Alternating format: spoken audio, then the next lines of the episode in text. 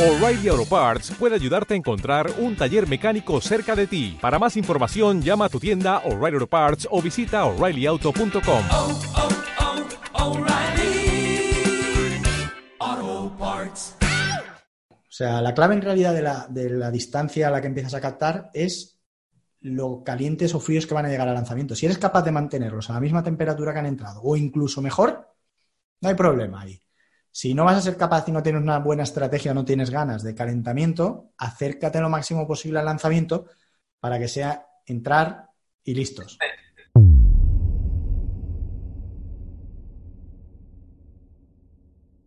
¡Yay! ¿Qué tal, chicos, chicas? Bienvenidos a un episodio más de Círculo de Expertos. Siempre quise hacer una intro así, tío, como en podcaster de verdad.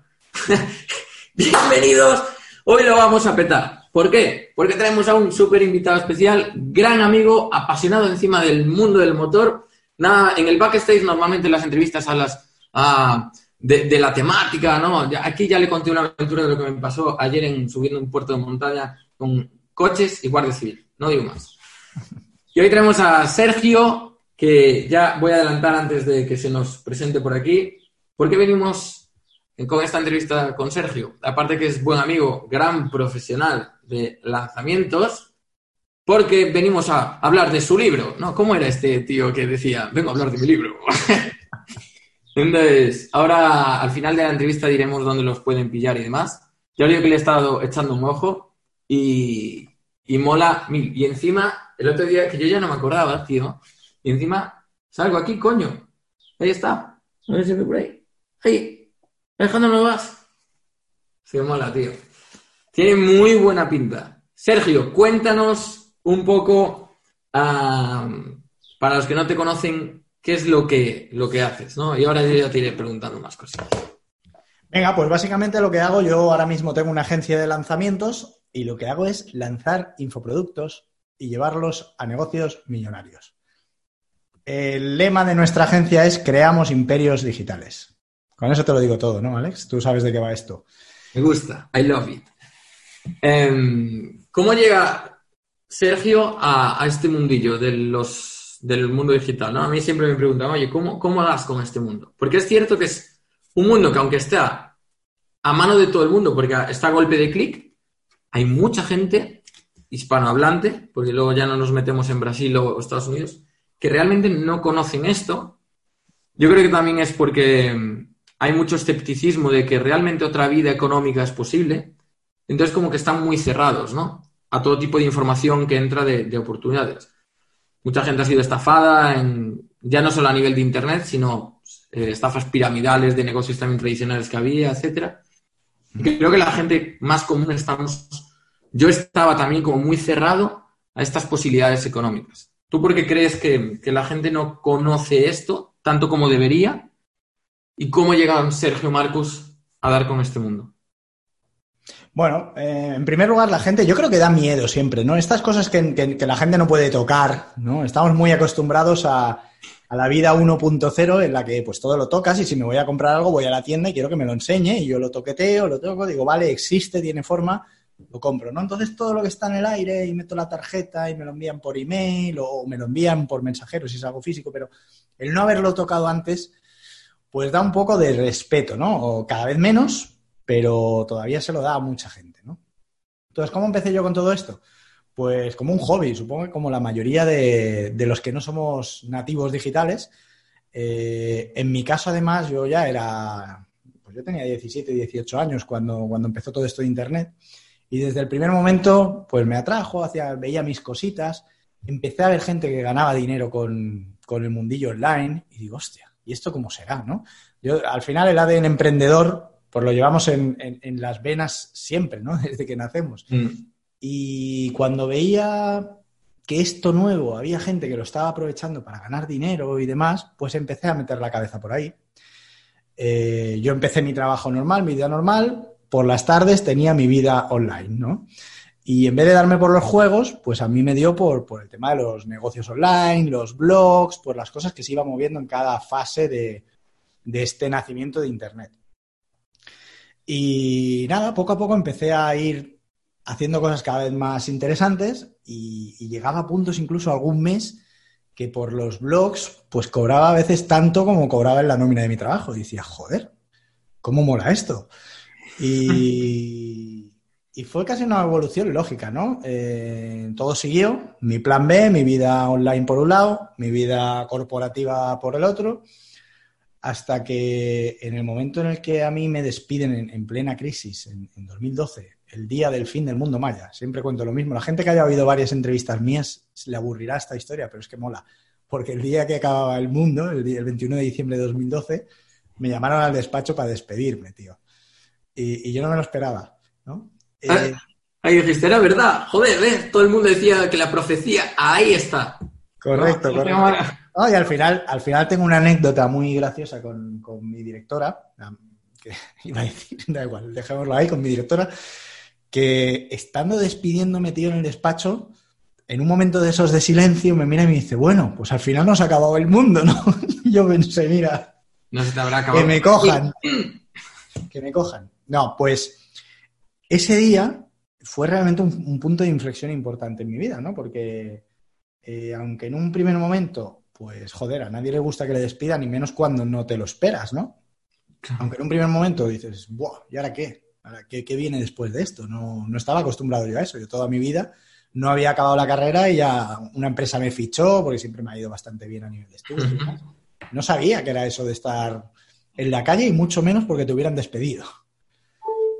Pero enseguida lo vi claro, fue salir de, las oficinas donde yo estaba trabajando y ahí fue como una inspiración de, sentir libertad absoluta, de decir, hostia, por primera vez en mi vida soy libre de hacer lo que yo quiera, no, de ir al trabajo que, en el que me pidan, ir haciendo lo que me dicen, no, era libre total. Y dije, es el momento, me voy a dedicar al- a lo que me gusta, mundo online, y a buscarme la vida y a buscarme mis proyectos y a, y a construir. Para aquí, para aquí, que esto, Claro. esto es importante, tío. ¿Por qué? Porque creo que esto va a inspirar a mucha gente. ¿Por qué llegamos a...? Porque claro, yo en mi caso nunca he vivido eso, ¿sabes? Yo nunca me he sentido atado.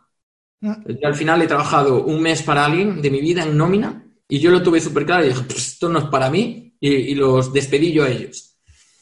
Entonces, ¿por qué una persona que sabe lo que le gusta, que tie- cuando tienes ese descargo, o sea, cuando tú sales a la calle, en ese primer momento recibes el golpe, ¿no? Como en el boxeo, recibes el golpe y es como a ver cómo lo encajo, me cago en la puta, me despiden, pero una vez que sales ya por la puerta y notas como, wow, no, el, el mundo es mío, ahora sí.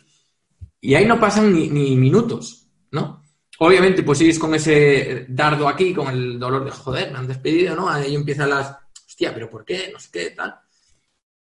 Pero, ¿por qué una persona llega sabiendo que ya le gusta lo otro? Sabiendo que ahí está, pues, la libertad de hacer lo que te gusta. ¿Por qué esperas a que te despidan y no tomas la decisión antes? Porque la, la seguridad y la comodidad es muy jodida, tío. Es muy jodida. Eh, ¿Sabes qué pasa? Es lo que te digo. Al final, yo ni acabé la carrera y ya me ficharon en, en una empresa y me dieron un cargo semidirectivo. O sea, un pipiolo con un puestazo de trabajo muy bien pagado. Mm, La verdad es que es, difícil renunciar a eso. O sea, cuando entras en esa rueda y cobras bien, con veintipocos años, cobrando una buena pasta al final de cada mes, y además pudiendo hacer por las tardes aquello que me gustaba, pues era como una, una comodidad de esas que dices, pues bueno, ¿pa- ¿para qué voy a quitarme esto? Pero claro, porque en aquel momento yo no veía que si me dedicaba 100% a lo que para mí era mi plan B y lo transformaba en mi plan A, mis ingresos y mi estilo de vida lo podía multiplicar por infinito casi, por lo que yo quisiera. No lo ves en aquel momento y te conformas pues con lo que hay, porque ya es más de lo que la mayoría de la gente tiene. La mayoría de la gente tiene un trabajo peor pagado del que yo tenía y no tenía mi plus del plan B por las tardes online. Entonces ahí dices, pues no está mal. Y en realidad no estaba mal. Pero hasta que no me pegaron la patada en el culo, no dije, oye, pues voy a intentar de que esto esté mejor. No está mal, pero yo quiero que esté mejor. Y vaya si está mejor, joder, menos mal. O sea que esa seguridad de la que hablas era una falsa seguridad, porque te mandaron a tomar por culo en un día que tú no te esperabas. Claro, es una falsa seguridad. Y eso es lo que está pasando ahora, tío. Claro. La gente se está dando cuenta de que aunque piensan que tienen un nivel de vida, una calidad, no sé qué, están a un mes de estar en la ruina. O sea, un mes sin trabajo, un mes sin nóminas en una casa, dos meses máximo, es, ya está, hay que vender el coche, ya no puedo hacer esto que hacía, ya. Eso es calidad de vida, ¿no? Es calidad de vida ficticia.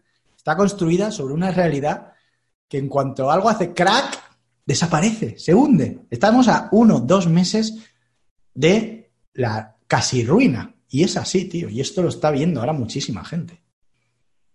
Qué heavy. Vale, entonces Sergio sale de las puertas, ah, nota esa descarga como de wow. ¿Y qué haces ahí? ¿Te das un año sabático, dos, tres, o empiezas a hacer algo? Sí, este, bueno, intensifiqué lo que ya hacía por las tardes, que no era un trabajo como tal, porque al final eran proyectitos, eran cositas, todo eso le meto más caña, me empiezo a formar a discreción, porque formarse es fundamental. O sea, yo eso siempre lo he tenido. Cuando quiero hacer algo y me marco un objetivo, ¿cómo puedo llegar a ser mi mejor versión en eso que quiero hacer? Formándote, tío, leyendo, mirando quién es el que mejor hace eso para aprender de él. Y no hay otra. Entonces, ese año fue casi un año entero, fue eso. Formación, práctica, proyectos, me metía en todo, hacía.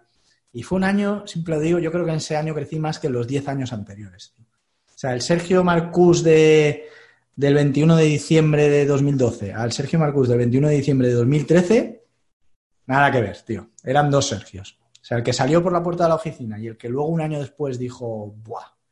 ¿Cómo no he hecho esto antes? Que luego eso pasa, ¿eh? A la gente le cuesta mucho dar ese paso. Lo dan y en ese momento inicial dicen, estaré haciendo bien, ¿eh? Y al año miran atrás y dicen, lo hice fatal, tendría que haberlo hecho cinco años antes eso. Siempre pasa, siempre. Y a mí es un poco eso, me pasó. Ese año fue maravilloso, lo recuerdo con muchísimo cariño. Y fue un año chungo, ¿eh? Porque eh, cuando a mí me echaron de la empresa, mi mujer estaba en el paro y yo tenía dos hijas. Mi hija acababa de nacer el año anterior. O sea, imagínate el panorama de los dos en el paro con dos hijos. Claro. con dos hijas. Ahí lo ves todo negro. En ese momento es como, hostia, No, yo siempre, o sea, yo ya te digo que desde que salí por la oficina lo tenía clarísimo, lo tenía clarísimo. Pero mi entorno no. Evidentemente, a mí me hicieron muchas ofertas de empleo, porque yo en mi, mi profesión estaba bien posicionado, estaba reconocido, hacía, creo que hacía las cosas bastante bien. Y me hicieron muchas ofertas y, muchas ofertas muy buenas, o sea, de, salarios buenos.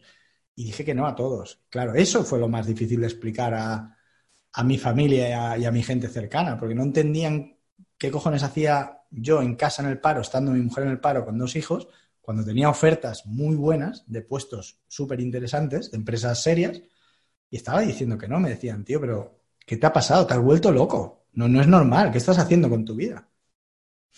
Entonces aquí entiendo que hay eh, un, un Sergio tirando hacia aquí y está su entorno tirando hacia aquí. Claro, porque además, Yo quiero salir, pero hay algo que también me lleva. ¿Cómo llevas eso? Porque esto a mucha gente le, le afecta mogollón y al final es lo que dices tú, es como... Una vez si tomas esa decisión es como, hostia, ah, lo puedo ver todo negro y una luz al final del túnel. Hay gente que no ve esa luz al final del túnel, simplemente confía ya. Pero si tienes a un entorno tirando así, tú ya no eres lo suficientemente valiente para seguir, al final acabas aceptando una de esas ofertas. Y al final vuelves a como a, para mí, a cagarla, ¿no? sí. Ay, yo te soy sincero, Alex, eh, te hace dudar en muchas ocasiones, porque además tú sabes que a eso que te empuja la gente es algo que siempre te ha funcionado bien. Claro, claro. Has, has tenido, te ha ido muy bien los trabajos, has, has tenido buena nómina. Entonces, joder, cuando todo el mundo te está empujando a algo que además tú sabes, porque has tenido resultados de que, de que eso va bien, pues no es fácil mantenerte en lo tuyo. Yo eso lo cuento en el libro y, es, y eso quizás es lo que gestioné peor o lo que me costaba más. Yo muchas veces cuando me decían, claro, me, se me ponían, me sentaban, oye, Sergio, tengo que hablar contigo. Mi mujer, mis amigos, gente, tío, esto, me explicaban por lo que estamos hablando ahora. Y yo siempre decía, tranquilo, sobre todo a mi mujer, tranquila, que está todo controlado. No era verdad, no estaba controlado. Pero yo tenía que transmitir eso porque si no me, me, me abducían. Eh, no estaba controlado, pero yo estaba al mando. ¿Sabes? Y eso a mí me daba toda la, confianza y la seguridad que necesitaba. Porque si no llega a estar controlado y no hubiera dependido de mí, ah, Ahí a lo mejor te digo que, vale, me voy al otro lado. Pero no estando controlado, pero llevando yo las riendas. eh, Ahí está. Que para mí es el truco en todo, ¿no? Y ahora que mete este tema, porque para mí es brutal, es. Por al final, ¿qué es tener el control? Para mí, el control no es que esto salga bien o no salga bien, sino que si yo ahora, eh, por ejemplo, quieres tener más autoridad, pues te escribes un libro como Sergio Marcus, ¿ok? ¿En qué tiene Sergio el control? ¿En que esto se venda como la espuma? No, Sergio tiene el control en escribirlo lo primero, dar un buen contenido, en ahora pues eh, publicitarlo, promocionarlo, tiene el control de eh, que estemos aquí hablando él y yo, de eso sí tiene el control, pero nunca vas a tener el control de el número de ventas, porque eso no lo sabe nadie. No lo sabe nadie. Mira, hablando, tema coches, vamos a sacar coches, tío. Eh, juraría que fue Sena quien dijo que si cuando estás en el coche lo tienes todo controlado es que no vas lo suficientemente rápido. Ajá. ¿Sabes? Y esto es un poco lo mismo. La sensación de control es buena o es mala. Bueno, pues yo creo que en muchos sentidos es mala, porque si está todo controlado es que no estás tomando ni el más mínimo riesgo. Y no tomar riesgos en, en esta vida es súper arriesgado. No, no hay más riesgo que no tomar riesgos, en realidad. Claro, o juegas a... Yo últimamente digo esto mucho, ¿no? El otro día estábamos ah, con Chris Helmut también y decían esta frase. Y a mí me gusta muchísimo que es... Hay como dos tipos de juegos en el mundo, pero en todo, en todo. O sea, da igual que sea un deporte y ahora hablando del mundo de los negocios es exactamente igual. O tú juegas a ganar y entonces ahí tienes que arriesgar, ¿no? O juegas a no perder y entonces estás aquí. Y entonces, pues aceptarías esa otra oferta de empleo. Seguirías otra vez como una vuelta atrás y siguiendo ese espacio de vida que estaba predestinado, ¿no? Y tú ahí cuando juegas a no perder, pues, gente que no invierte en formaciones, gente que no invierte en tráfico, gente que no invierte en, ¿no? Es el que no, el que juega a no perder, en plan, hostia, pues a ver lo que consigo hacer, pero con, con estas cartas que tengo. No quiero jugar una carta que yo no puedo ver. Y ahí yo creo que arriesga más esa persona que no el que está arriesgando a jugar a ganar. Totalmente, totalmente. Pero no te das cuenta, tío. Cuando estás ahí no te das cuenta. No, no tienes la sensación de que eso es el riesgo y no lo otro. Es, es jodido la, la mentalidad en este tipo de situaciones en el que vienes de un mundo tranquilo, seguro, con tu nómina fin de mes, dar el salto al otro, tú en realidad ves que el otro lo arriesgado, cuando en realidad cuando estás en el otro lado dices, joder, lo arriesgado era al otro, que estaba pendiente de que me echaran, no me echaran, o, o que cambiaran de jefe, o que la empresa la vendieran, o lo que está pasando ahora, tío, que están cerrando empresas con miles y miles de personas que dejan en la calle. Y eso era el trabajo seguro, la estabilidad. Joder, joder. Eso ahora a nosotros no nos pasa, tío. Los negocios digitales otra cosa no tendrán, pero te dan el control a ti. Si una cosa empieza a torcerse, o haces una nueva, o, o solucionas esa, o te buscas la vida. En el momento en el que vives, en el que vives en esa, en esa sensación de, vamos a llamarlo descontrol, pero por lo menos estás con el volante en las manos, eso es lo más seguro del mundo. Para mí no hay más seguridad que que me dejen conducir. A Eso. mí, que el coche se descontrole un poco, bueno, me da igual, ya haré el contravolante, pero déjame el volante a mí. No me metas de pasajero en un coche que se va de atrás, porque como no sepa conducir el que lo lleva, nos estampamos, tío. Pues, ¿Vale? muy bueno, tío. ¿Cu- ¿Cuándo hay un punto de inflexión realmente en todo este viaje tuyo? Es decir, ¿cuándo dices, uff, ya está, es como, ah, toqué la tecla? No, yo, para mí, el, punto de inflexión más grande que recuerdo es, el de. Es el que cuando. El día que me echaron. Porque luego, la verdad es que fue todo bastante progresivo. No hay nada que diera un salto bestia. Sí que es cierto que cuando me empecé a meter en el mundillo infoproductos, ahí sí que empecé a detectar, decir, joder, que aquí puede haber una oportunidad, pero de las serias de verdad. ¿Vale? Cuando empecé a ver lo que se movía, empecé, yo empecé pues a veces asesorando, ayudando, moviendo cursos en comunidades, haciendo algo de afiliación, participando puntualmente en, en lanzamientos. Y claro, cuando estás ahí y ves que tú haces cosas ya online, porque yo en, en mis inicios pues me dedicaba, externalizaba direcciones de marketing para startups, les ayudaba con, con planes de marketing, hacía muchas cosas en el mundillo del marketing y los negocios digitales, ¿no? Y mis pinitos, pues en temas más de comunidades, marketing de contenidos, algo de, de infoproductos en formatos más tirando a, a lo mejor a entrevistas, ebooks, bueno, muchas cosas he hecho.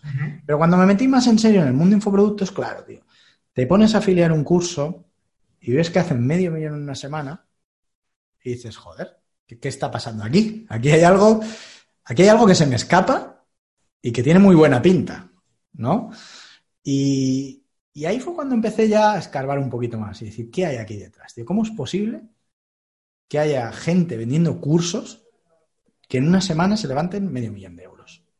¿Qué está pasando? Yo, o sea, si este lo hace, yo soy capaz de hacerlo, eso lo tenía clarísimo, porque siempre ha sido mi, mi actitud frente a todo esto. Entonces, ahí es cuando empecé a investigar y ver cómo se hacía eso para hacerlo yo.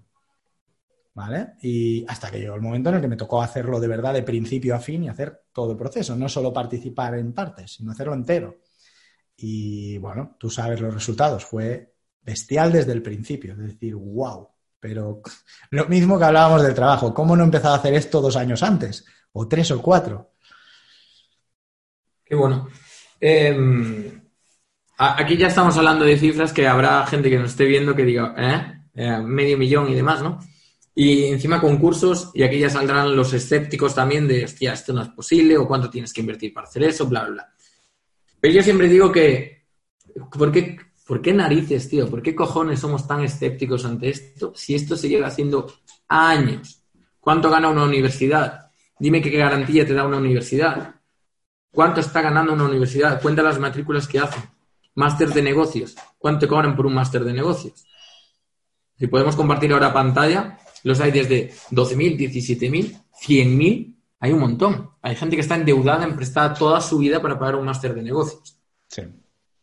Y entonces yo no lo veo raro que con el producto, o sea, yo siempre creo que la información, y ahora que estamos yendo hacia productos de transformación todavía más, pero el mundo de la información siempre ha sido como de, la- de lo más lucrativo y además tiene algo eh, que a mí me encanta, que es el impacto. ¿no?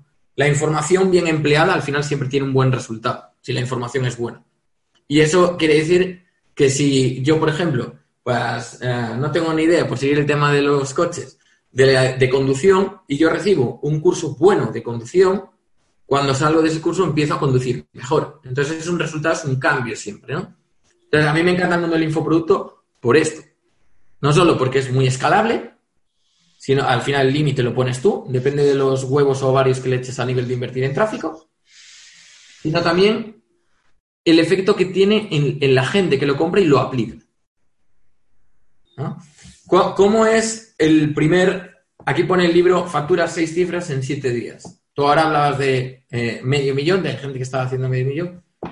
¿Cómo es para Sergio Marcus cuando hace todo el proceso y genera esas primeras seis cifras con un cliente? ¿Cómo, cómo lo, cómo es el sentimiento? ¿no? Bueno, es un sentimiento sobre todo de, de, validación. Al final, tú lo dices, hay gente que no se lo cree, gente escéptica, gente que, pero esto, ¿qué, qué me están contando estos dos taraos ahora? Medio millón, que seis cifras en una semana. No, no puede ser.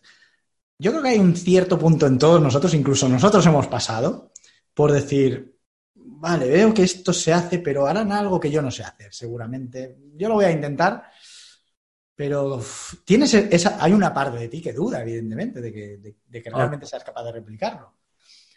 Pero lo haces, y de hecho, en mi caso, el primer lanzamiento, las seis cifras no fueron ni en una semana, yo creo que se hicieron el primer día, o sea, fueron en un día. En un día ya había seis cifras ahí. Entonces ahí dices, ¡buah! Cuidado. Ese es el momento en el que dices, puedo llegar a donde quiera. De verdad, puedo llegar a donde quiera facturando, porque si esto que he hecho lo replico y lo escalo, porque al final es eso, estamos en un negocio totalmente escalable. Totalmente escalable. Aquí no hay misterio. Pues Si yo he invertido X para hacer esa cifra, si quiero hacer tres veces más, pues tendré que invertir algo más de tres veces, evidentemente, porque al final no es un, es una línea recta esto, se va saturando un poco lo- las audiencias y demás, pero sí que tiene una escalabilidad súper alta. Y, a lo mejor la primera inversión pequeña, pues la multiplicas por 30 o por 40, como fue el caso de nuestro primer lanzamiento, y la, y la inversión final, pues solo la multiplicas por 2. Pero claro, si la primera inversión era 10.000 euros y acabas sacando 300.000, eh, si la última inversión es un millón y sacas dos millones porque solo has multiplicado por dos, en realidad has ganado un millón ahí, cuando en la primera habías ganado 290.000. Quiero decir que no necesariamente porque baje esa rentabilidad, digamos, de, de la multiplicación, vas a ganar menos dinero. Lo contrario, como haces cada vez más volumen, en realidad el dinero que te queda en el bolsillo es más. Y esa es la magia de este negocio. Esa es la magia. ¿Cómo llega una persona a empezar esto, Sergio? O sea, vamos a meternos ya en los cómo, ¿no? ¿Cómo, yo tengo ahora una idea de producto, quiero empezar a pues, lanzar ese producto, pero no tengo audiencia, no tengo nada. Es como que solo tengo la idea, ¿no? Hay mucha gente que ni, la idea tiene, pero vamos a ponernos en el caso de que ya tienen la idea y dice, joder, a mí me molaría lanzar, no sé, algo de nutrición. ¿Ok? Y, y toda la experiencia que tengo de vida en esto, pues, eh, yo sé que podría empaquetarlo en una formación y ayudar a, o a otros profesionales o a un cliente final. ¿Qué hago? ¿Qué empiezo a hacer? ¿Empiezo invertir en tráfico? ¿Qué, qué hago? ¿no? Cada, cada caso es un mundo y siempre, aunque pienses, no, yo no tengo nada, siempre hay algo donde rascar y decir, hostia, ¿y esto que tienes? ¿Por qué no lo usamos? Siempre gente, todo el mundo tiene su, su mochilita con su pequeño activo ahí que puede llegar a explotar para lanzar una primera vez. Pero en cualquier caso, aunque no hubiera nada de nada, pues hay lo que se llama lanzamiento semillas. Hay un lanzamiento semilla que simplemente vas a tráfico frío, una muestra pequeña de tráfico frío para la que inviertes dinero. O insisto, a veces no hace falta ni invertir dinero. Joder, si estás en un entorno, de- o sea, si tú tienes, eres capaz de crear un curso de nutrición, seguro que es porque estás en entorno nutrición. Y si estás en entorno nutrición, conocerás a gente del mundo nutrición. Seguro que hay alguien que tiene su página de Facebook con 10.000 personas, o su listita, o ya su producto o lo que sea. Pide que te eche una mano. Para empezar, son buenas. Cualquier, cualquier ayuda es buena para empezar. ¿Por qué? Porque podéis llegar a un acuerdo de afiliación. O a veces hay gente que cuando empiezas te lo hace gratis si es tu amigo. Te dice, tío, ¿quieres probar si esto funciona? Yo te hago un par de publicaciones en, en mi, en mi Facebook, le digo a la gente que, que eres una persona o le invito a un webinar contigo, como estamos haciendo ahora. Hacemos Claro. un webinar, les das valor a mi comunidad, a mí me va estupendo porque les aportas valor y luego tú lanzas ahí tu globo sonda de tu producto. Oye, pues he pensado que voy a hacer este producto.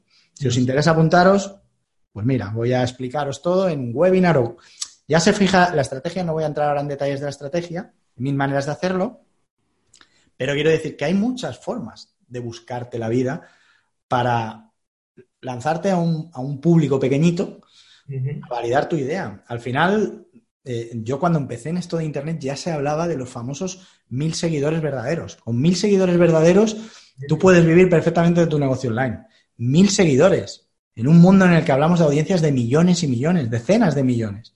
¿No vas a ser capaz de, saber dónde hay mil? Si tú te mueves en una área temática, en un expertise, seguro que tienes alguna manera de llegar a una comunidad pequeñita para empezar. Si no tienes, pues bueno, habrá que invertir en tráfico. También hay soluciones. Es un poquito más, un poquito solo, porque cuando vas a invertir 500 euros en tráfico, cualquier campaña te funciona mínimamente bien. Eso tú lo sabes, Alex. Si tuvieras que invertir 100.000, te diría, bueno, hay que saber un poco más. Claro. Pero en una campaña con poco presupuesto vas a llegar a leads muy válidos fácilmente. Entonces te tocará adquirir esa habilidad de ir a tráfico frío.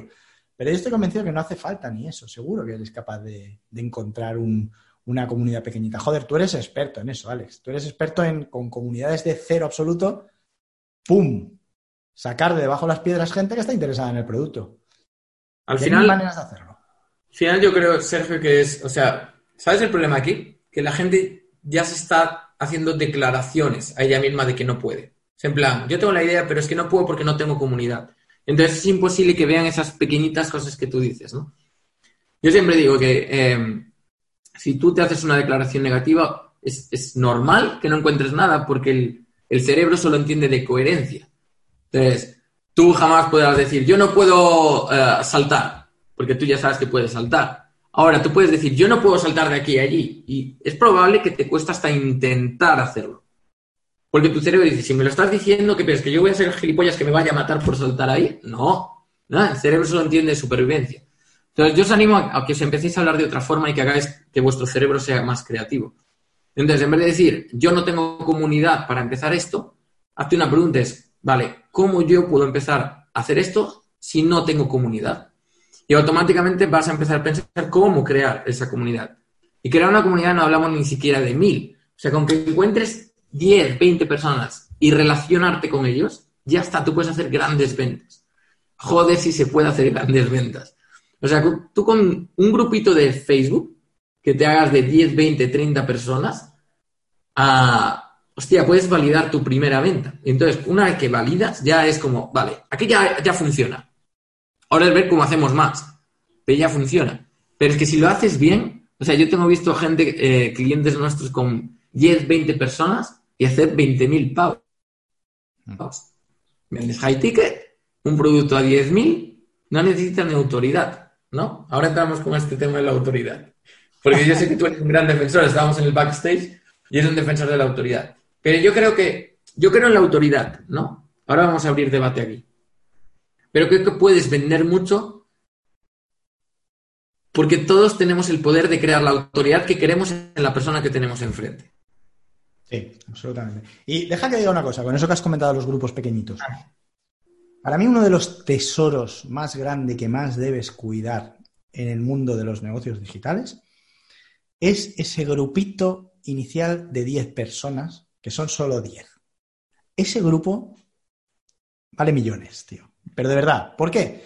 Porque cuando tienes un grupito de 10, puedes hablar uno a uno directamente con cada uno de los 10. Y cuando digo hablar es hablar. Porque piensa, o sea, ¿qué motivación puede tener alguien para seguir a una persona a la que le siguen 6, 7, 8? O, el segundo que te siguió solo te seguía una persona y te sigue. Entonces, habla con él, saca la información, porque si te está siguiendo es porque ve en ti algo. Y ese algo que ve en ti, que hace que le dé al seguir cuando solo tienes un puñetero seguidor, puede ser lo mismo que le haga sacar la tarjeta cuando tengas, tengas un producto que ofrecerle. Entonces, ese grupo de 10, en ese momento puedes hacer algo que no vas a poder hacer cuando tengas 10.000, porque ahí ya es imposible, ya ese trato tan directo y tan personal es imposible. Entonces, si tú puedes llegar a 5, pues 5, les escribes, oye, he visto que me estás siguiendo y me encantaría hablar contigo, y les llamas por teléfono si hace falta. Y le sacas toda la información, ¿por qué me sigues? ¿Qué, ¿Cómo te puedo ayudar? ¿Qué te interesa de mí? Y ahí puedes tener el producto que te vaya a dar las seis cifras en un futuro. Claro, es que es curioso, tío, porque ah, yo siempre veo la misma excusa, ¿no? Y es, ya, pero cinco. Y digo, joder, estás pensando en un número. Y en realidad no te estás dando cuenta de que ese, ese es cinco o ese uno, vamos a ponerlo con uno, que todavía es más jodido verlo, ¿no? Ese uno tiene nombre, tiene una edad, tiene quizás hijos y tiene una vida. No es un número. Entonces, cuando te lo empiezas a plantear como, hostia, ah, es una persona, tiene problemas y seguramente te siga porque ve en ti una solución, si no, no te seguiría. Claro. Si tú tuvieras una tienda física y tú vendieras ah, relojes y de repente te entra una persona a la tienda cuando la inauguras, solo una, yo estoy seguro que hablarías con ella y harías todo lo posible para que comprara tu producto si es que realmente sirve para él. Y el online no, es como, no, tengo que hacer una lista de mil para empezar a vender. ¿No? Para empezar a relacionarme realmente. Yo es que hasta que tenga mil en, en Instagram, por ejemplo, que es una cosa que se dice mucho, yo no empiezo a publicar continuamente. Y es al revés. Es como quieres tener mil si no publicas. O cómo te quieres uh, empezar a vender si ni siquiera estás hablando de lo que tienes para la gente. Es imposible, ¿no? Entonces no, son, no somos números, somos personas. Entonces, Totalmente. yo, yo creo muchísimo eso. Pequeños, yo joder, con pequeñas listas, hostia, nosotros hemos hecho mucho. Entonces, um, ahora estamos ya escalando y ya estamos, bueno, pues invirtiendo más y demás. Pero, joder, yo es que con pequeños números he hecho pff, muchas grandes cosas, ¿no? Entonces sí creo que, o sea, nosotros las primeras siete cifras en un lanzamiento, que fue un evento, más de un millón de euros, en, en 24 horas de, de venta, y, y este es insólito, porque éramos en sala de media 300 personas. Entonces dices, joder, con 300 puedo hacer un millón. Sí puedes, ¿no? Pero claro, necesitas un relacionamiento con eso. Y no puedes tener el, el, ego de decir, no, yo necesito a mil para... Es como, hostia, no eres más importante porque tengas mil o tengas 300. Eres más importante si tú realmente sabes escuchar a la persona que tienes delante y eres una autoridad, te conviertes en una autoridad para esa persona que tienes delante. No tienes que ser una autoridad para mil personas. Tienes que ser la autoridad para la gente que te escucha, ya por respeto a ellos. ¿no? Y ahí empieza a haber transacciones.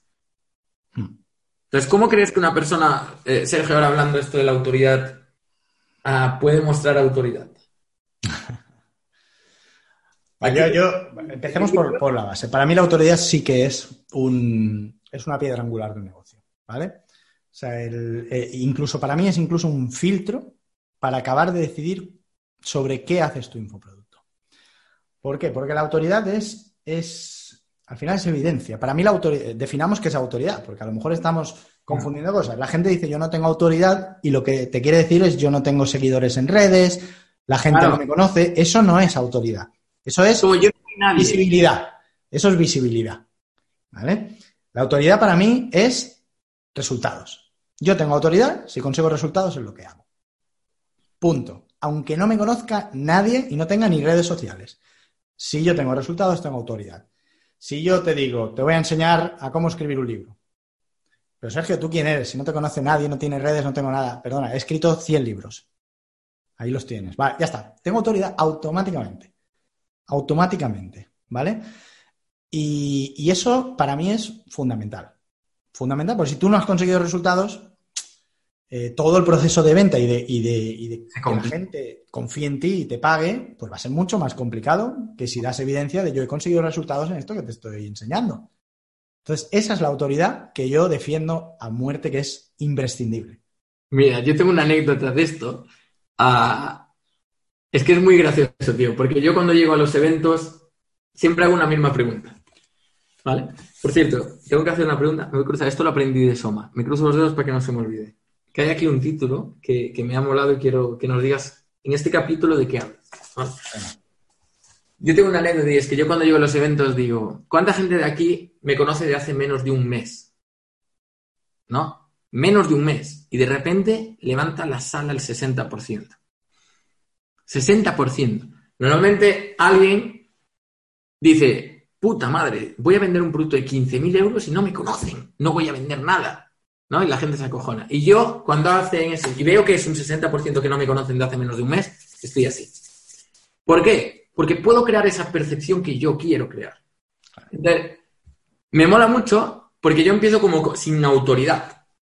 Porque claro, si no me conocen y van a mi Instagram, de aquella, ahora no porque estamos empezando a hacer contenido y tal, entonces ya no puedo jugar, ya no me voy a divertir tanto.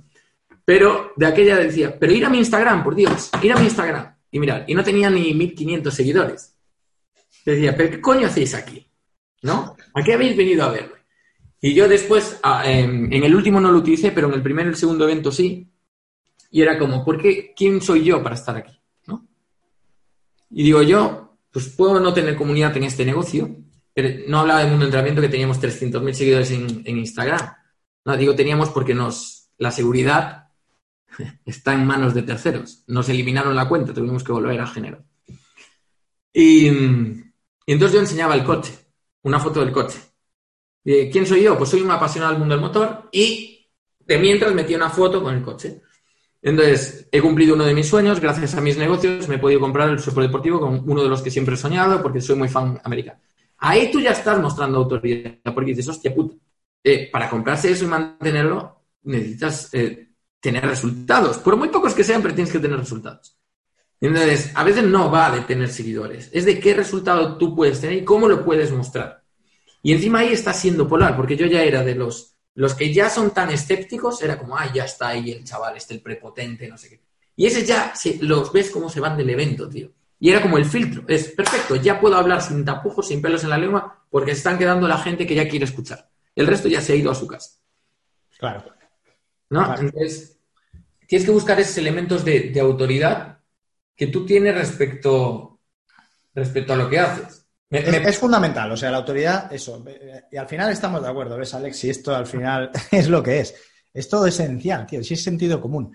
Eh, el problema es no confundir autoridad. O sea, autoridad son resultados y punto. Y todo lo demás puede estar de- bien, pero no es autoridad. La visibilidad no es autoridad. Eh, incluso los títulos o diplomas y demás no es autoridad. O sea, suma, sí, claro que suma. Si, si tienes además títulos y cosas para lo que vas a enseñar, por supuesto que suma. Pero lo que la gente quiere es que tú tengas resultados. Si tienes resultados, tienes autoridad. Si no, no. Yo en el libro cuento un. Venga, vamos a hacer un, un spoiler del libro. que Voy a decirte una cosa que cuento en el, en el capítulo de autoridad, ¿vale? capítulo Que 10. creo que, es, que es, muy, es muy claro y es muy evidente. Tú imagínate que te tienen que operar del corazón, ¿vale? Vas el día antes de la operación y entras al, al- al despacho del médico, ¿no? A la consulta. Entras y tiene la pared toda llena de títulos. Máster, de cirujano, título, ¿verdad? dices, "Buah, estoy en las mejores manos, ¿no? Te sientas, el doctor te da la mano, enhorabuena, felicidades, mañana le voy a operar. Debes saber que, que está en buenas manos, mire todos los títulos que tengo. Esta va a ser la primera operación de corazón que, que voy a hacer, pero tranquilo, porque yo he estudiado muchísimo y, claro, ¿qué pasa? Estás acojonado. Caso contrario, entras a la consulta, ni un título, nada, un doctor allí. Te sientas, bueno, a ver qué. Te da la mano, enhorabuena, usted va a ser el paciente 5000. Debe saber que los 4999 de antes están estupendamente bien, han sido operados ya. Entonces, usted es el 5000, enhorabuena. ¿Cuál es- ¿Con qué médico vas a ir? Pero infinitamente más tranquilo que con el otro. Con el de los 200 títulos, pero su primera operación. O el que te dice, no tiene ni un título, no sabes ni si ha estudiado, pero te ha dicho que eres el- la operación 5000 y que los otros 4999 han salido de puta madre. Ni le pides el título. O sea, ni- igual. Resultados, tío. Yo me voy a operar. Tú has operado a 5.000. ¿De cabeza? De cabeza. Si soy el primero, por muchos títulos que me, que me pongas en la pared, estoy acojonado. Porque estoy acojonado, porque no has hecho nunca, tío. y ya Entonces, no- eso es autoridad para mí. como el título ponga, eh, estemos en el 2020 y el título ponga 2010. Y en la primera operación, me cago en la puta. no, También, me- también. pero es que hay mucha gente que quiere, eh, como, hostia, pues voy. No, no, yo estudié en nutrición, ¿no? Por poner el ejemplo que poníamos antes. Yo estudié nutrición y yo ahora quiero vender mis formaciones. ¿Y qué autoridad tienes? No, pues yo saqué el título en el 2010. Claro. Y ejercicio. No, no, fue después, pues no encontré trabajo, estuve de cajero en el supermercado, luego me fui a Italia. Alex, en nutrición aún. Si te dicen, no, yo diseño web. Bueno, sí, en el 1998. Con... Hay cosas que aún quedan más. Entonces, al final es eso, es buscar ese elemento de resultado. Yo ahí estoy totalmente de acuerdo. Estoy totalmente de acuerdo. Bien, me alegra. Aquí hablas, hay un capítulo que pone eh, tus mejores amigos. Capítulo 12. Tus mejores amigos. ¿Qué tiene que ver eso con lanzar? Eso tiene que ver mucho. Mira, yo en ese capítulo hablo del avatar. ¿Vale? Claro. Hablo de la gente a la que vas, de las personas, tío. Tú lo has dicho antes, es que te me has anticipado. Son personas, no, no son números, no son leads, no son, son personas. Y no son personas cualquiera. Yo digo que tienen que ser tus mejores amigos. Porque si, o sea, tú estás en un negocio de transformación. Estás en un negocio de servicio, de ayudar a la gente en realidad. Los tienes que transformar porque si no, no tienes un infoproducto, tienes un cursillo de mierda. Y no queremos tener un cursillo de mierda. Queremos tener un infoproducto transformador que cambie vidas y que ayude de verdad a la gente. Entonces, ¿tú a quién puedes ayudar? ¿Puedes ayudar a una persona que te cruzas por la calle, aunque veas que es mujer, que tiene unos 30, 40 años? ¿Le vas a poder ayudar si no la conoces de nada? No. No tienes ni idea de, de qué siente, qué problemas tiene, qué le preocupa, en qué sueña. ¿A tu mejor amigo lo vas a poder ayudar? Por supuesto que sí, porque lo conoces, tío. Sabes todo, sabes qué consume, si le gusta el deporte, si fuma, si a dónde va, que, eh, la canción de Perales, a qué dedica el tiempo libre, todo eso, ¿no? ¿Qué le impide dormir de noche, no? ¿Qué le impide dormir? Que cuando te dice, joder, tío, hoy he dormido fatal. Claro, claro, ¿qué le preocupa? Aquí ya llevamos un mes, tal. Entonces, a ese, a tu mejor amigo, a ese le puedes ayudar todo lo que quieras, tío. Le vas a hablar su lenguaje, le vas a hablar su idioma, le vas a dar lo que necesita exactamente. Entonces, yo en ese capítulo lo que defiendo es que el avatar, estudio de mercado, todo eso está muy bien, pero tienes que llevarlo un paso más allá para hacer un lanzamiento que convierta de verdad. Tienes que intentar conocer de verdad a la gente a la que vas. Y la gente a la que vas no es todo el mundo, ¿no? Cualquiera que me compre. No, tú lo has dicho, haces un filtro en la sala. ¿Por Mm. qué? Porque sabes que el que el que sacas el coche y dice, va, el pringao, ¿eh? ese, fuera, a ese no le hablas. No vas a hablar su idioma, por lo tanto, si se va de la sala, no pasa nada. No digo que lo. O sea, no estamos haciendo de menos a nadie, No, pero no. en tu lenguaje, esa persona, por mucho que intentes, es una persona que no va a conectar contigo y que no te va a comprar tu mensaje. No es tu mejor amigo. Y no pasa nada. Hay, hay amigos que tenemos que son muy buenos amigos, hay mejores amigos, y hay gente con la que, por lo que sea, no acabamos de conectar. Los saludamos, hola, adiós, hablas lo mínimo del tiempo, de ni de coches hablas con esa gente. Y, y ya está, y también están, y no pasa nada, pero a esos no les tienes que hablar, no son tu público. Tú tienes que adaptar tu mensaje a tu público y las conversiones ahí, ¡boom!, se disparan. De eso va ese capítulo, básicamente. Y bueno. Vale, tío, y como últimas preguntas así sobre ya la- lanzamientos a la gente que le gusta más ya la, la pura estrategia. A ver, Además, temas que tenemos debatido tú y yo también en, me acuerdo, en Brasil.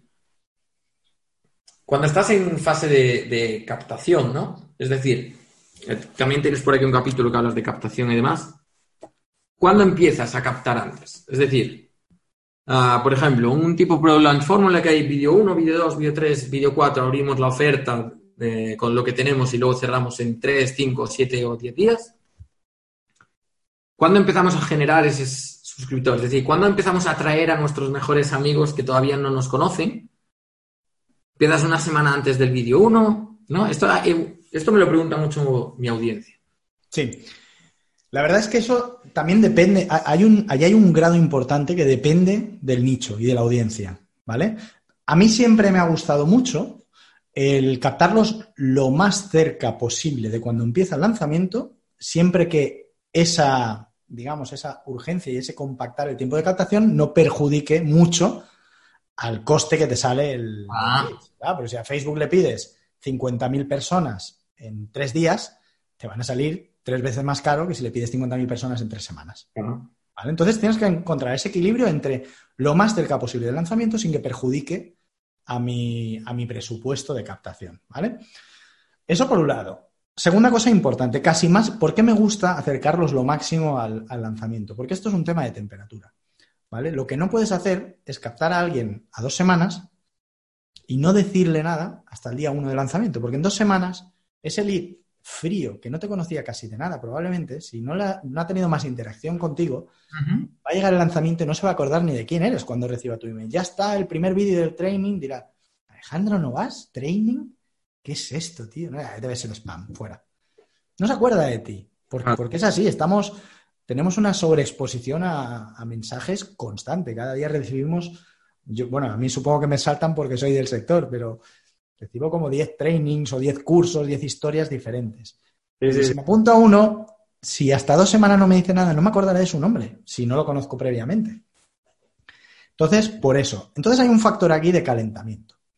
Si tú tienes una buena estrategia de calentamiento, invito a la gente a que la haga, no pasa nada si te vas un poco más allá de lanzamientos. Si, por ejemplo, tú metes a la gente dos semanas antes, pero las metes a un canal de Telegram donde vas dando contenido a diario, eso incluso puede ser positivo. ¿Por qué? Porque la gente llegará a tu lanzamiento más excitada y con más ganas, porque lo has calentado previamente, lo has estado madurando, ¿no?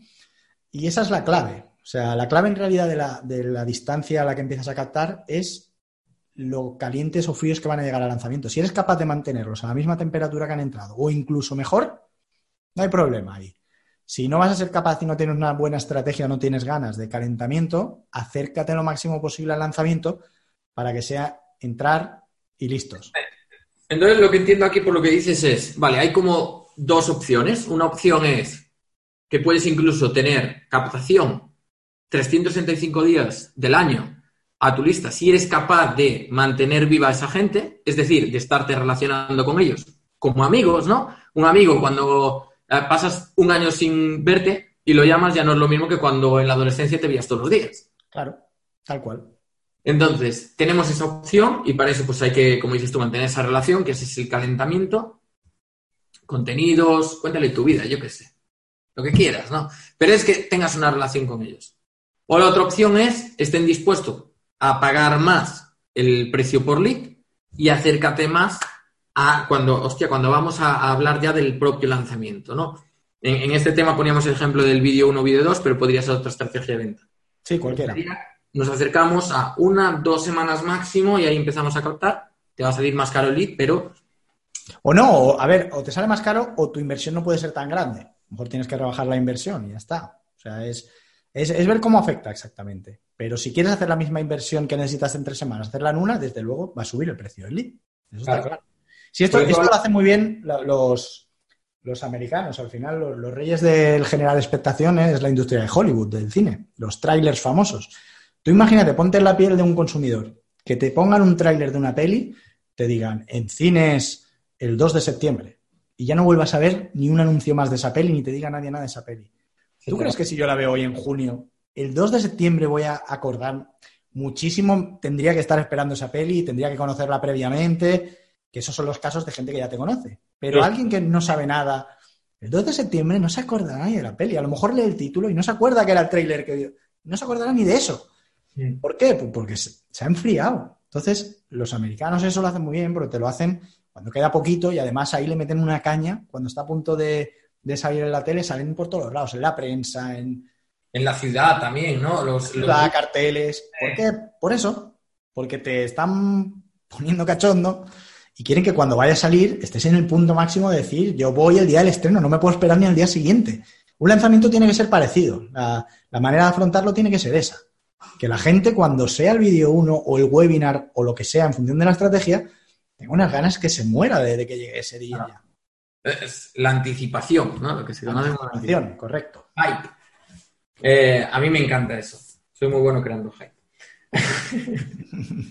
que yo creo que es muy importante porque va a funcionar siempre. Nos lo llevan haciendo. Yo siempre pongo el ejemplo. Black Friday, eh, San Valentín, todas estas fechas especiales que sabemos que van a venir, pero como cuando, si no crean anticipación no va a funcionar. Y aún sabiendo que van a venir, invierten millones. Creo que Black Friday es de, de las campañas publicitarias que más les cuesta a las empresas. Y lo hacen con una o dos semanas de antelación a full en plan. Acuérdate, los escaparates, el cartelito de Black Friday, eh, Mediamar en televisión, o sea, es como, prepárate, se viene, se viene, se viene, se viene. Cuando se viene, joder, está la gente ahí pegada, tío, se mata por los televisores. En Estados Unidos se pelean por los productos. Sí. Es un día normal, no lo ves. Y hay, y hay días normales que, por ejemplo, en Mediamar hace ofertas que te cagas, pero no se pelea nadie por un televisor. Y cuando digo de pelear, chicos, es de pelear, o sea, poner vídeos en YouTube, es de, de te arranco el televisor, me cago en ¿No? Entonces, eso es lo que crea la anticipación. Y va a funcionar porque eh, al final el, el cerebro humano lleva pues, muchos años sin, sin cambiar, ¿no? Esa parte va a estar ahí. Y otra pregunta, ah, ¿evergreen o lanzamiento? Bueno, eso es la pregunta del millón. Las dos siempre, tío. ¡Bien! A mí me gusta, me gusta mucho eh, validar producto con lanzamiento. ¿Vale? ¿Por qué? Porque el lanzamiento es una estrategia muy efectiva y creo que si un lanzamiento te funciona, validas muy rápidamente un, un producto. ¿Vale? Entonces, a mí la idea inicial y el, y el centro del negocio donde va a crecer el resto de productos, me gusta que sea un lanzamiento. ¿Vale? Porque creo que es muy completo y das tiempo a la gente a Mm. madurar bien pues todo el proceso de decisión de compra, ¿no? Y de conocerte bien, crea más pozo, crea más cultura. Ahora bien, en cuanto eso ya lo tienes funcionando y sabes que funciona, a mí me encanta la combinación. O sea, de hecho, el, el- el- el imperio digital es un producto core en lanzamiento, un producto quizás más de front-end de entrada en Evergreen, eh, tener un high-end por detrás, incluso antes del high ticket por detrás, meterle una membresía al producto core. Es la combinación de todo. Al final es la combinación de todo lo que hace realmente tener un imperio, ¿no? Y eso es un negocio. Eso es un negocio, correcto. Eso es un negocio de verdad. La escalera de valor completa, eh, bien pensada, bien configurada y con sentido cada uno de los pasos, ¿no? Pero a mí, si me dices por dónde empezarla, yo siempre me gusta empezarla por el producto core, el de la transformación, digamos que es tu sello de, de marca, y ese a mí me gusta que sea por lanzamiento, porque me gusta que sea de un precio también un poquito más, más majo, ¿no? Y, pero siempre, siempre, siempre, a mí luego hago el trabajo de encontrarle, ¿vale? ¿Qué ponemos de entrada en Evergreen delante de esto? Porque creo mucho en, en estos modelos de negocio multi, multi ingresos. Aquí hablas en el capítulo 19 de esto, supongo que estará interesante. Y tú pondrías el mismo producto. Esto es una pregunta que me hacen muchísimo, ¿no? Y yo aquí, pues hay siempre diferentes opiniones, pero ¿pondrías un producto el mismo en Evergreen y el mismo en lanzamiento? A mí eso no me gusta, no. A mí eso no me gusta, porque yo eh, soy, soy muy defensor, aunque yo soy especialista en fórmula de lanzamiento, eh, soy muy defensor de que no existe la mejor estrategia de venta. En genérico. Existe la mejor estrategia de venta para un producto concreto. Entonces, ¿por qué voy a poner un producto en Evergreen en lanzamiento si sé que funciona mejor en una de las dos cosas? Y tiene que funcionar mejor en una de las cosas, porque si te funciona igual en las dos, hay algo en alguna de las dos estrategias que puedes hacer para que mejore. Seguro. Siempre hay un producto que encaja mucho mejor en una estrategia. Entonces, no le veo sentido a tenerlo con dos estrategias iguales cuando sabes que claramente una es la ganadora. Lo que hago es lo dejo ese en la estrategia ganadora y busco otro Oh. producto para la otra estrategia. Estoy otro producto más adaptado a esa estrategia. Estoy súper de acuerdo contigo. Pensé que íbamos a debatir también. No estoy encontrando la pregunta del debate. Tío, no hay manera de pelear, no sé. ¿Lamborghini o Ferrari? Ahí sí, ¿eh? Ay, ay. Justo ayer se lo preguntaban al señor este de 67 años que te comentaba en el backstage. Oye, yo que te veo muy culto y tú tienes como unos 13 o 15 coches, ah, Lamborghini o Ferrari. Y el Porsche. No, el tío tiene Ferrari y se empezó a reír. ¿Sabes? Dijo, dijo, "Ah, si te gustan las naves espaciales, Lamborghini, Claro. la elegancia, Ferrari. Y, y justo lo veo muy guay porque es, no es una u otra, es cojo las dos y cada cosa para su cosa, ¿no? Es como, Correcto. Correcto. yo lo veo guay. Nosotros estamos haciendo una prueba porque yo siempre digo lo mismo. Si tienes algo en Evergreen no lo pongas en lanzamiento. Es como que una incluso se puede matar a la otra Sí. estoy haciendo pruebas con un producto y hay una, hice pruebas con un producto y no me funcionó. Uno mató al otro. Claro. Y ahora lo he, he repetido para ver si otro tipo de producto cambia y este sí nos está funcionando. ¿Pero por qué? Porque hay una cosa clave en lanzamiento que es la escasez. Totalmente. Y aquí no la estamos utilizando, ni cuando hacemos lanzamiento ni cuando estamos en Every. Entonces, como que no se mata, ¿no? Eh, simplemente veo el lanzamiento como impulsar la visibilidad de ese producto en ese momento dado, o la autoridad, ¿no? Sí, Es como, sí. vale, vamos a hacer un evento para presentar esto de vez en cuando, pero luego la gente también lo puede comprar en el Evergreen. Sí, Y- es más, lo usas más, lo usas más como, es, como, como campaña de boost que como un momento de venta real. Y también funciona para eso, hay gente que lo usa así. Pero a mí, yo, yo soy de, de sacarle, de optimizar todo. Mm. Yo soy de optimizar todo. Yo quería ser ingeniero de Fórmula 1, quería construir coches de. Fórmula 1. Entonces, es llevar todo al límite. Entonces, Claro. si yo uso un lanzamiento, ¿por qué voy a usar el 80% de cosas que me puede dar un lanzamiento si puedo usar el 100? Yo voy a por el 100. Pero sé que hay gente que también lo usa para lo que tú dices y evidentemente en un lanzamiento generas muchísimo ruido. Mucho. Eh, eh, lo veo así. O sea, yo opino igual que tú, pero siempre hay como esa excepción que tiene que confirmar la regla, ¿no? Claro. Y tengo dos preguntas más, ya para finalizar. Esta última parte de la entrevista es como ya para la gente que, que está metida en el marketing, ¿no? Entonces, la primera parte así como más personal, tal. Me gusta, me gusta. Está quedando mucho. ¿Cómo...? Esto una pregunta que me hicieron, que era... Claro, tú hablaste de... Invierto 10.000 y, pues, no sé, gano 40 veces eso, ¿no? Sí. Ah, y luego invierto un millón y saco dos y obviamente está sacando más rentabilidad, aunque de- a- la gente de cabeza no lo ve. Es como, no, que meto un millón, no, yo prefiero meter 10.000 y sacar 400.000. No, hostia, puta, meto un millón, saca dos, ¿no? Claro. Pero en esto de los lanzamientos, tú tienes que invertir antes esa cantidad de ganarla. Sí. ¿Cómo afrontas ese miedo? Porque obviamente ahí, ahí sí hay un riesgo, ¿no? Estoy ya enlazando todo. Me estoy volviendo un puto Risto Mejil las entrevistas. Estoy hasta enlazando la entrevista. Sí, sí. No, es una, es una. Esa es una pregunta que te hace mucha gente. Que te hace muchísima gente. El, el que, oye, ¿y qué pasa? ¿Qué pasa si no vendo? Y yo siempre digo lo mismo. Eh, lo que ganas en un lanzamiento, en realidad, es un regalo. Es a coste cero, es rentabilidad infinita. Y te voy a explicar el porqué y tú lo entenderás esto. Los 50.000 euros que tú inviertes, en realidad, no los inviertes en el lanzamiento, los inviertes en la generación de una lista, un activo digital. Aunque de esa lista vendas cero en ese lanzamiento, tu lista de 50.000 euros sigue estando ahí. Y a lo mejor te han comprado cero en ese lanzamiento, detectas el por qué, haces otro sin gastarte ni un duro a esa misma lista de 50.000, ¡pum! Y vendes 300.000. O les vendes otro producto a esa lista de 50.000 que no te había comprado ese producto y ¡pum! Vendes 100.000. Ué, ¿Qué ha pasado ahí? Como esos, esos 100.000, entonces dices, ah, no me he gastado ni un duro y he ganado 100. No, te gastaste 50.000, pero en otro momento. O sea, yo siempre digo, estás comprando una lista. Y todo lo que venga además es de regalo. Y si no te compran hoy, no te preocupes. La lista sigue estando ahí. Y la cuidas. Y la cuida. Claro, lo que no puedes es olvidarla, porque entonces sí que has tirado el dinero. Tienes una lista, sigue nutriéndola, infórmate si no has vendido eso de qué querían o qué te comprarían, o qué les interesa, y sácale el provecho. Pero no te pienses que porque en un lanzamiento metas 50 y saques cero, eso casi nunca pasa. O sea, siempre digo, a ver, mínimo lo que inviertes, casi siempre, vamos, a mí diría que dos veces me ha pasado de no recuperar la inversión. Y son dos veces en las que tampoco lo tenía claro del todo, ¿vale? Pero cuando ya tú has pasado un proceso de validación y filtros buenos, no vas a perder la, la inversión. Es casi imposible si lo haces bien. Entonces, es eso, plantéatelo como eso. Es una inversión en un activo que es una lista de correos a la que vas a hacerle ahora un lanzamiento, pero no se acaba el mundo en ese lanzamiento. Tienes esa lista para hacer lo que quieras, para venderle 20 veces más, para aportarle contenido, para venderle productos diferentes, para hacerle afiliación. Entonces, ese dinero no es perdido. Pasa que no lo recuperas tan rápido como si el lanzamiento de golpe ya te funciona, evidentemente, que es lo que todos queremos, ¿no? Es importante, tío. Lo voy a decir a, a voz de micro. Que, creo que en los podcasts aún no lo he hecho. En los webinars la gente que me ve sabe que lo hago mucho esto. Chicos, esta es la frase del día.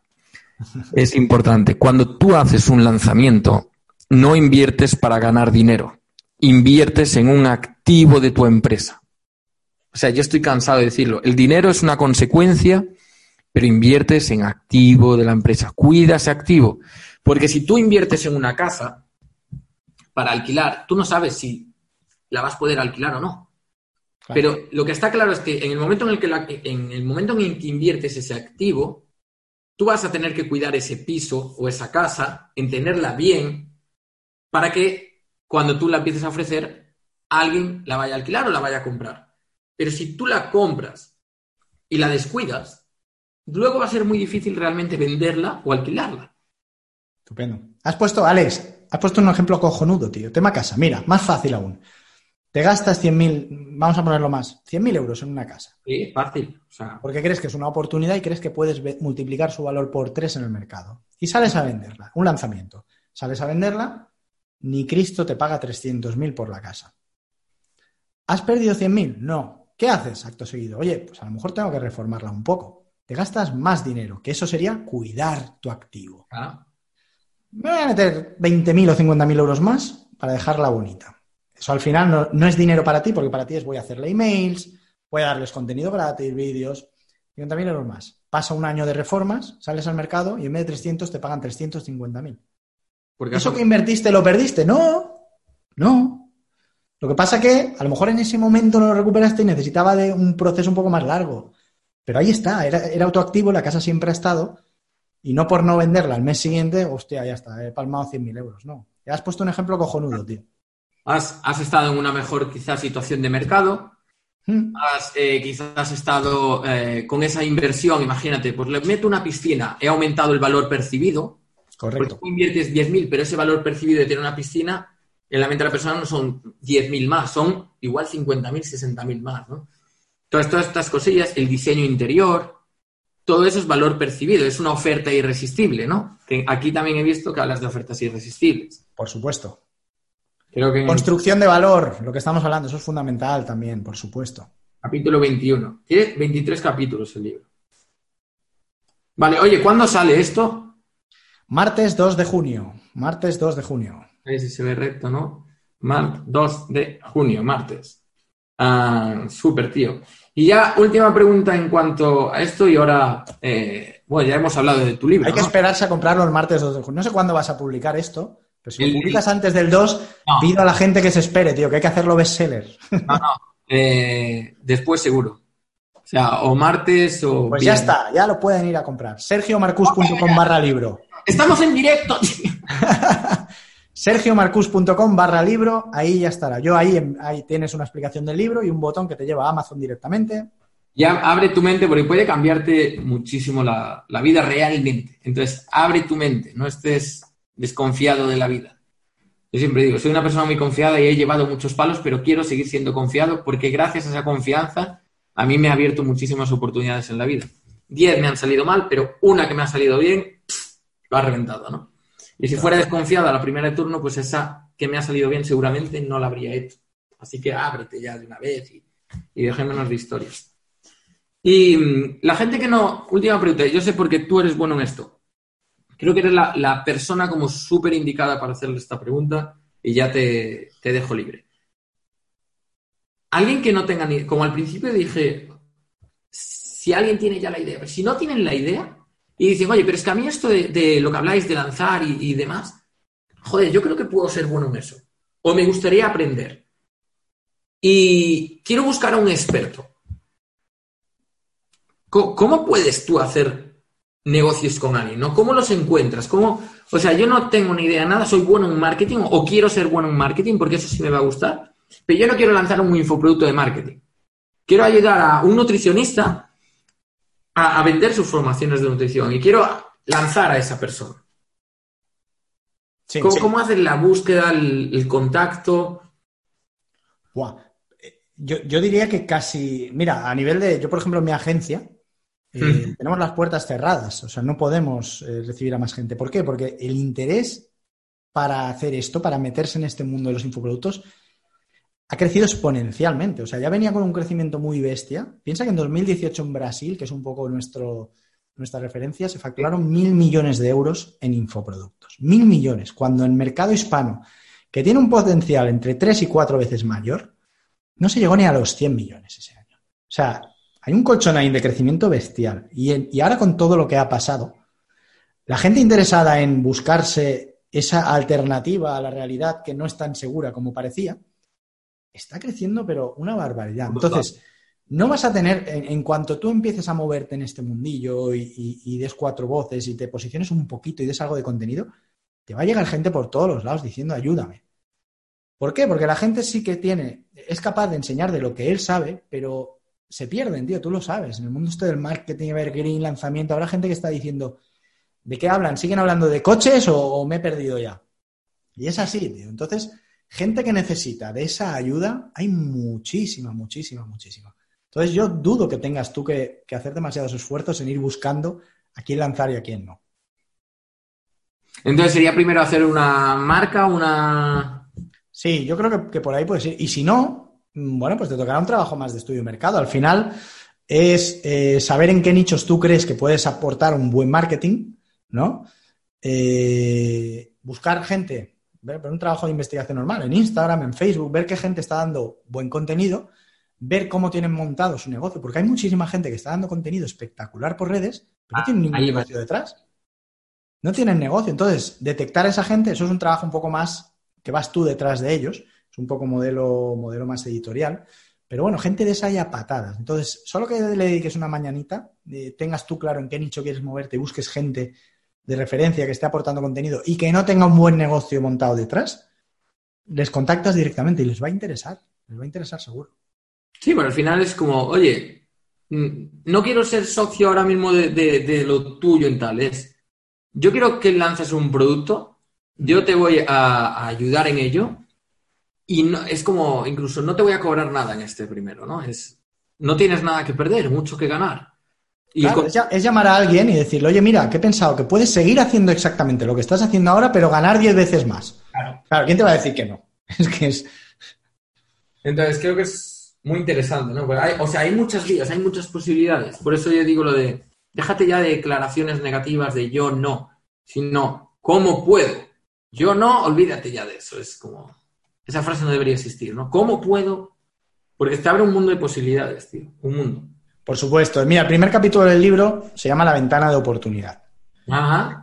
Hablo de las ventanas de oportunidad, que vivimos en una época en la que se abren muchas ventanas de oportunidad y la gente que las aprovecha saca mucho rendimiento de ellos, ¿no?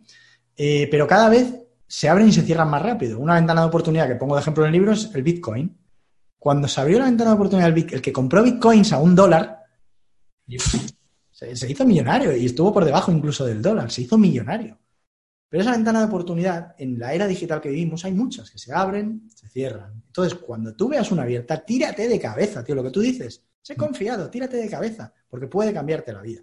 Ahora mismo hay una ventana de oportunidad abierta en el mundo infoproducto bestial, bestial. Y la gente, yo, yo lanzo, evidentemente, yo tengo agencia y demás, pero cabemos todos, tío. Yo, cuanta más gente seamos, mejor ir al sector. Y aquí no hay competencia mala, en absoluto. Yo hablaba hace un rato con, con Rubén de la agencia Bull Performance, que es competencia de mi agencia, pero me da igual, que yo quiero que le vaya de puta madre, porque sé que si mejor le va a él, mejor nos va a todos en el mercado. Hay mercado para aburrir, aquí cabe muchísima gente más, entonces si quieres lanzar y demás, adelante de cabeza, ¿me vas a quitar clientes? ¿Qué va? Pero si sobran los clientes, lo he dicho, haya patadas. Yo estoy ahora gestionando el cómo le digo no a toda esa gente que te viene y necesita ayuda. El libro es un poco por eso, para poder ayudar a más gente sin tener que comprometer mi tiempo.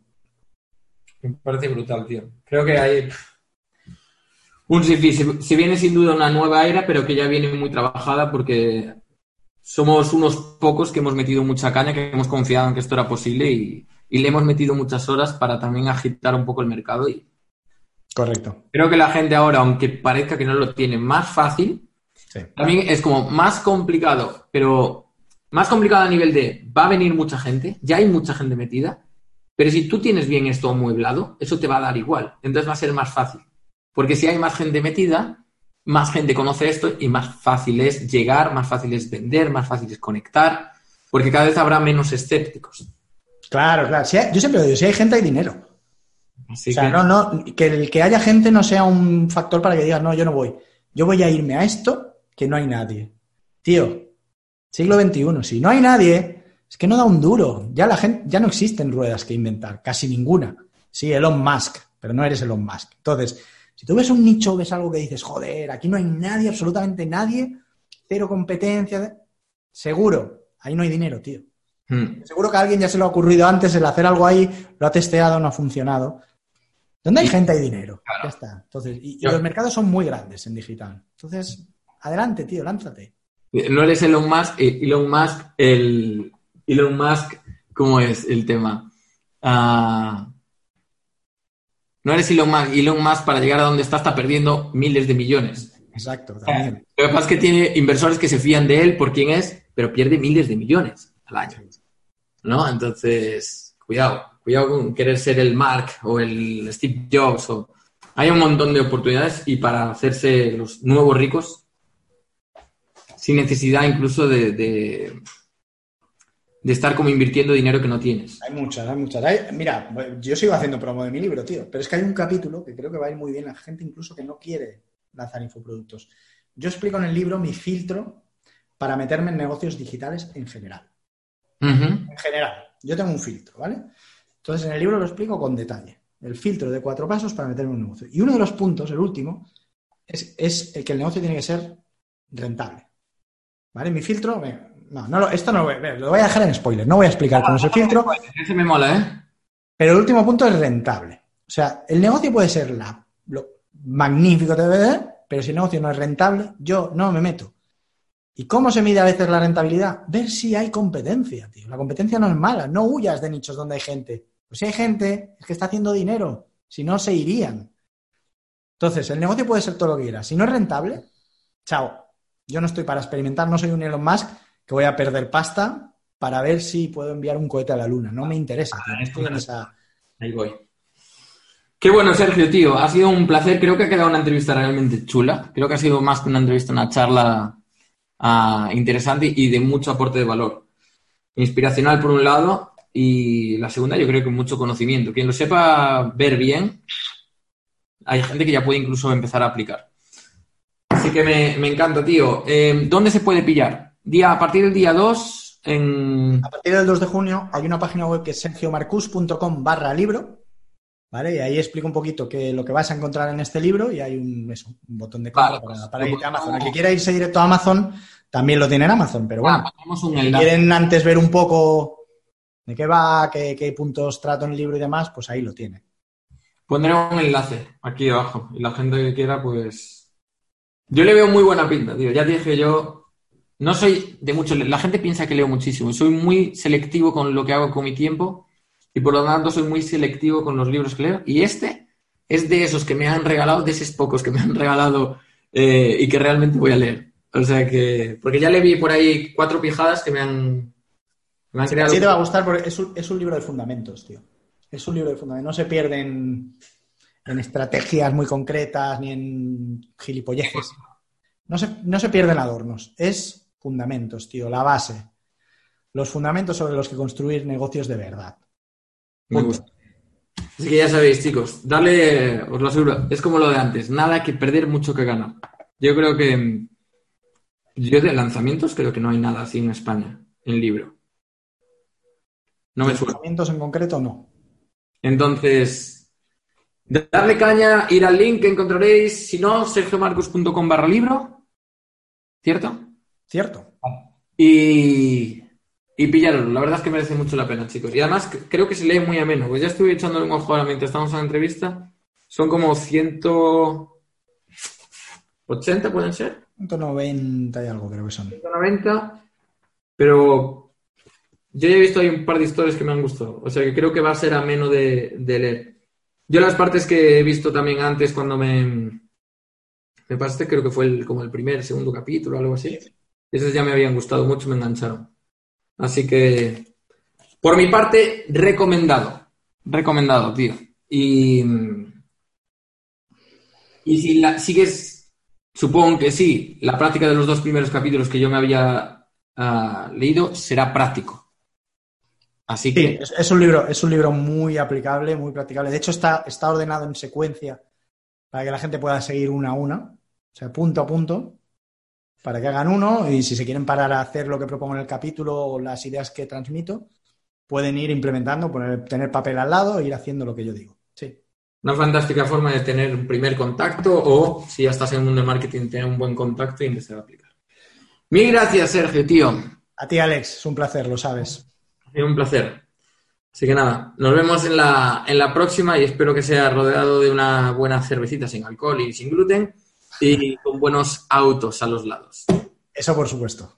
Nos vemos, chicos. Mil gracias por estar ahí escuchándonos y viéndonos. Bye, bye.